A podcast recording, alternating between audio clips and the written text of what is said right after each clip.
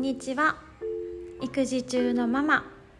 日々を頑張る女性のためのヨガをフィリピンマニラよりお伝えしております。マイトリーヨガの原口彩です。こちらではめちゃくちゃ心配性でマイナス思考で毎日不満とか不安ばっかりやった私がああありがたいな。幸せやなと思えるようになったヨガ哲学についてゆるーくお話しするラジオです。必要な方に届きその方の今日が昨日よりもちょっとでもね心地の良いものになれば嬉しいなと思いながらお話ししています。はい皆様こんにちは。今週も金曜日になりましたね。お疲れ様でございました、えー、どんな1週間だったでしょうか、えー、私はですね今週は火曜日にあの丹田のワークショップをさせていただきました、えー、ご参加いただきました。皆様本当にありがとうございました。の座学自体はですね火曜日に終わったんですけれどもあのここから1ヶ月間みんなで実践をあの続けていけたらいいなと続けていこうと思っているのであの引き続きよろしくお願いいたします。うん、でそのワークショップねやっぱりあの話していくうちにすごいねあのあの思いがこもってきて いろいろねあのたくさんお話しさせていただいてねすごい私は楽しかったんですけれどもやっぱりエネルギーね使った分終わった後ほんまほっとした感じでああ無事終わったっていう感じでほっとしてあのそのままねあのいろいろちょっと事務作業をしてから大好きなカフェで気になっていたカレーをね食べに行きました。でそこにねあの近所に住んでいるお友達があの来てくれて一緒にねカレー時間をあの過ごしてくだくださったんですね、うん、そこでのお話もすごい楽しかったしと次の日はなんと9年ぶりにあの K-POP あ K K-POP っていうか9年ぶりにダンスをしに行ったんですね。そう私小学校の頃からずっとジャズダンスを習っていてで高校も大学もずっとダンス部ダンスサークル。でインドに行った時もボリュートダンスとかさせてもらってて本当にダンスが大好きでずっとダンスをやってたんですけどあの1人目のね子供を妊娠してからあのちょっと全然ねやっぱやれなくなってそのままずるずると早9年間ダンスをしてなかったんですけど久々にねダンスをしてあもうめっちゃ楽しいって、ね、なりましたねでやっぱ結構体覚えてておなかなかちょっと踊れるやんみたいな感じになってその速攻でねあの回数券を購入いたしましてあのこれからねダンスもちょいちょいやっていきたいなと思っています。であのそのダンスもねあのこっちのお友達とね一緒に行ったんですけれどもそのお友達はあのヨガ友達なのでねその後ランチをしながらまたヨガのお話とかアーユルベーダの話とかをしてとっても 盛り上がりました。で木曜日はまたレッスンをさせていただいてで今日はですねあのちょっと年上の奥様にあのあのお誘いいただきまして朝からねカフェであのお話をさせていただくっていう時間を過ごしてきたんですけれども、うん、やっぱりね経験豊富な方だけあって楽しいお話の中にもすっごい勉強になることもねたくさんあってまたまたあのあいい時間だったなと今しみじみ浸りながらのお家でねポッドキャストのあの録音をしているという次第でございます。はいそう私やっぱりね今週1週間のことを振り返ってみて思うのがあの人と話すことがめっちゃ好きやなってすごい思思ってるんですね。なので、まあ、お仕事もさせていただきつつこういうね時間もね大切にしていきたいなというふうに思っています。はいではではそんな感じであの今ねすごい満たされた私なんですけれども満たされた私の状態であのラジオのあの本題にもね入っていきたいと思います。はい、えー、今日はですね何のお話かっていうとまず先週はあの無とか虫についてねあのいろんな例えをあさせてもらいながらお話しさせてもらいましたでまああの一言で言うと無心とか無っていうのは全てを肯定する心全てを受け入れる心のことを無心と言いますよっていうお話でしたね。うん、じゃあそういう、まあ、自分のこだわりとか偏りっていうのを取り除いてこの全てを受け入れることができる無心の無の心を育むためにはどうすればいいのかっていうお話をさせていただきます。えー、それはあの清賀ではですねあのそのために必要なことは奉仕業だというふうに教えられました奉仕業ですね。で奉仕っていう言葉を今回改めて調べてみるとこのように書かれてましたね。報酬や見返りを求めずに無視の労働を行うこと。無視っていうのはないに私っていう書く無視ですね、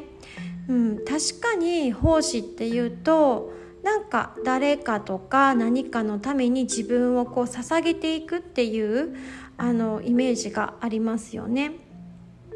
でもねあの沖ヨガではこれは自己犠牲をではないと言われてるんですね。自分を犠牲にして捧げることではないっていうふうに教えられました。誰かとか何かが喜ぶことをしてなおかつ自分も喜んでいることが大切だよってことだったんですね。与えること自体に喜びを感じている。そこが大切で必要となります。で私もこのこれを学んでから2年半ぐらいかななんか奉仕できることはないかなって長い間考えてたんですけどやっぱり奉仕っていうとなんかねやっぱり大それた大きいことを考えちゃうのかなでなかなかなんかいいのか思いつかなかったんだけど改めて今日このお話をさせていただくにあたって奉仕っていうところについて考えていた時にはっとね昨日の夜にそれこそ思ったんですけどあこのポッドキャストそうかもしれないって思ったんですね。あの私は哲学のお話をするのが好きでもう勝手にこうやって喋らせてもらってるだけなんですけどそのね私の話を聞いてなんか心が少し楽になりましたとか勉強になりましたみたいなメッセージをねくださる方もいてね本当ありがたいんですけどそれってまさにお相手も私も喜べることになってるんじゃないかなって思ったんですね。うん、で、まあ、そこからいろいろ考えていくとあの私なんか友達を招いてあのお料理を作って食べてもらうこととかがとっても好きなんですね友達とか家族とか。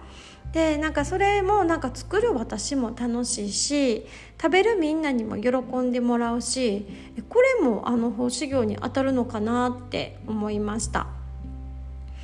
そうでそんな風にどんどんどんどんなんか想像を膨らましていくとですねあの今した話ポッドキャストとお料理の話は対人に対してだけど人に対してじゃなくてもできるんじゃないかと思ったんですね。例えば自然に優しい洗剤とかシャンプーを使うこととかなんか私もそれを意識して使ってるんですけどやっぱそういう風なものを使うと自分の手肌も荒れにくいなっていう風に感じるんですね。やっぱり私たちも自然の一部だから考えてみたら当たり前なんだけど自然を大切にするような自然を傷つけないような商品って自分も傷つけないんですよね。そうから自然を大切に思って自然が喜ぶものを使うことで自分の体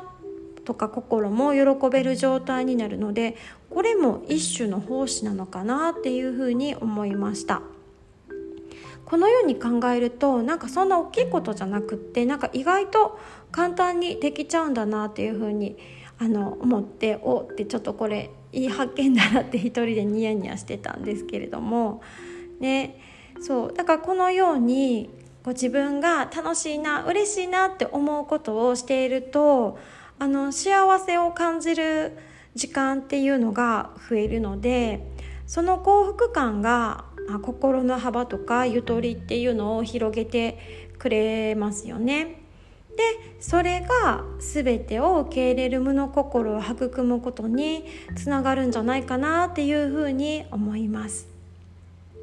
そうこれは学んだことじゃなくて本当現時点の私の解釈なのであの正解かどうかは分かんないけどねでもなんか私はなんかそういうことで奉仕業が無の心を育むことにつながるんじゃないかなっていうふうにあの今はねなんかちょっと考えております。そう。なんかこう私たちってなんか楽しいことばっかりしてたらあかんのんちゃうかとか思ってしまってあの普段ねやるべきことばっかりを優先してしまうなんかそんなことしがちだと思うんですけど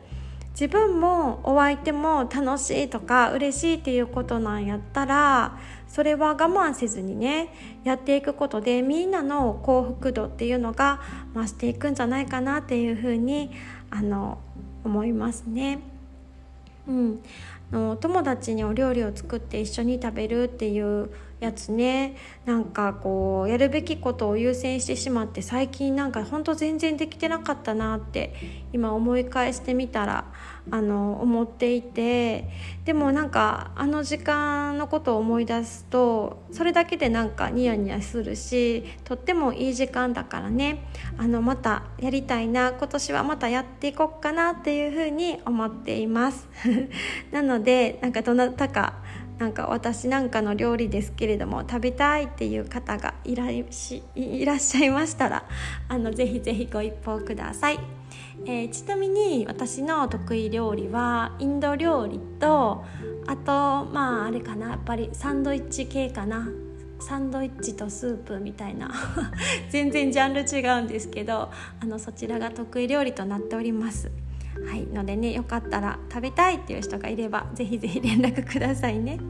うん、あと最近はねフィリピン料理にも目覚めたので一時帰国したらね。日本のお友達とか家族にも作りたいなって思っています。はい。ということで今日は物心を育むための奉仕業について私なりの考えをお話しさせていただきました。でこのねあのバクティの業法としてやはりそれだけじゃなくって瞑想もねあのあの推進されているんですね。でその特にこのバクティを意識したあの瞑想方法があの沖先生よりねあの教えられている方法があるのであのそれを意識しつつ今日は最後あの静かな時間をとっていきたいと思います。ではいつも通り2つの座骨をぐーっとマットに押し付けてスーッと背筋を伸ばしていきましょう。顎を少し引いて目の玉をね奥の方にねぐーっと引っ込めていくようなイメージ持っていってください。こめかみの方からツーッと上の方にね伸びていく感覚があるかなと思います。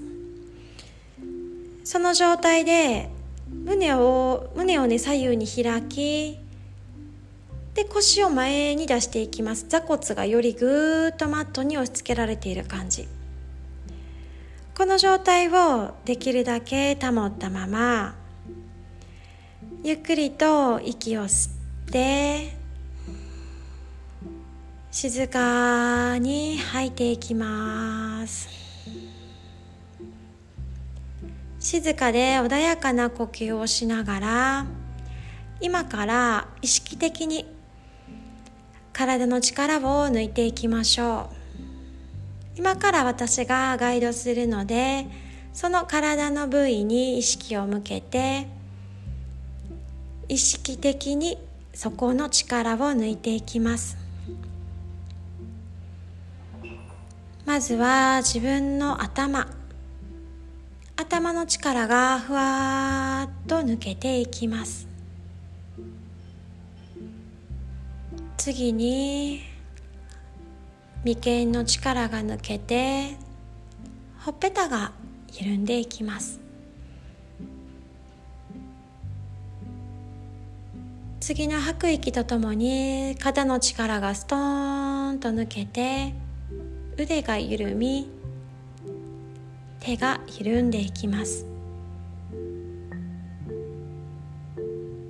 お腹が緩み腰が緩み。次に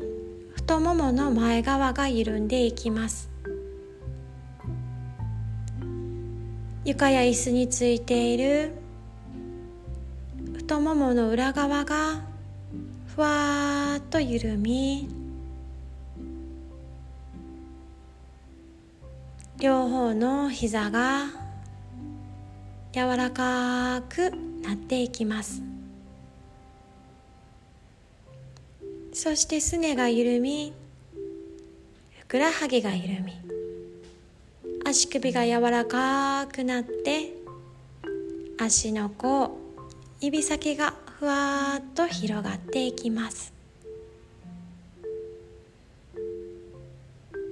全身の力が抜けたところで今一度呼吸に意識を向けていきましょう。緩んだ体に気持ちよく呼吸を吸い入れて優しく吐いていきましょう。もう一度優しい呼吸を吸い入れて静かに吐いていきます。では次の吸う息で目を開けていきましょう。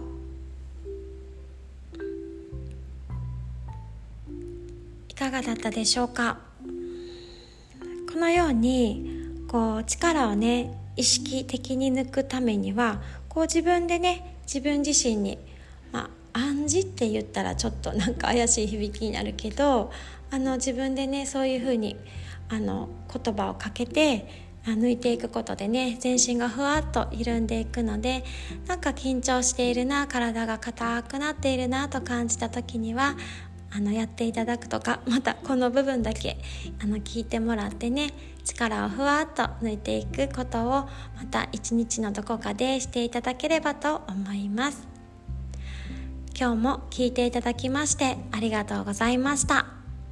また来週も聞きに来てくださったら嬉しいです。はいではではまた今週末も楽しい週末をお過ごしお過ごしください。ありがとうございました。